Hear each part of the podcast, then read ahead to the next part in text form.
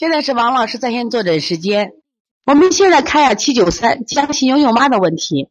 他说：“王老师，我女儿鼻炎调理了快两周了，已经好很多了。我还是继续做滋阴加补脾的手法吗？她的舌苔还是有草莓点，舌尖还是红，下面还舌苔症。你看啊，我们七九三江西妞妞妈，她给孩子调鼻炎都调了好很多了。我们是不是要把掌声送给我们七九三江西妞妞妈呢？”你看这个妈妈的号很大呀，她报名才才报的名啊，你学习很好，所以我们希望我们帮你看看小儿推拿基础，而且充满正能量。所以你们拿出你的双手和鲜花，多鼓励这些新手妈妈、年轻妈妈们。只有他们得到了鼓励，他们会有出现信心。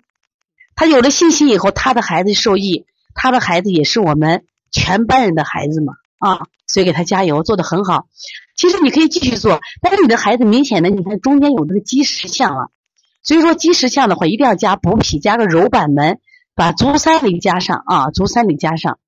另外呢，背部的膀胱经有脾腧和胃腧，就是在我们就是背部你分三段，上面一段叫上焦，中间的叫中焦，下面要下焦。你把中焦这个部分啊就横给它什么呀，反复的横搓，加强脾胃调理。只要他脾胃好了，鼻炎会好的很好啊。很多说鼻炎不能根治，我一直不太同意这样的观点。那他为什么就能得鼻炎呢？我们只要找到鼻炎的根源，他得鼻炎的根源，我们把这些根源都去除，他自然就能好呀。而且孩子还长着呢嘛，孩子越长，他抵抗力越强，正气越足，就会好很多啊。所以你坚持做。所以从现在开始学习小儿推拿，从现在开始学习正确的育儿理念，一点都不晚。也希望我们今天听课的妈妈能把我们所有的知识。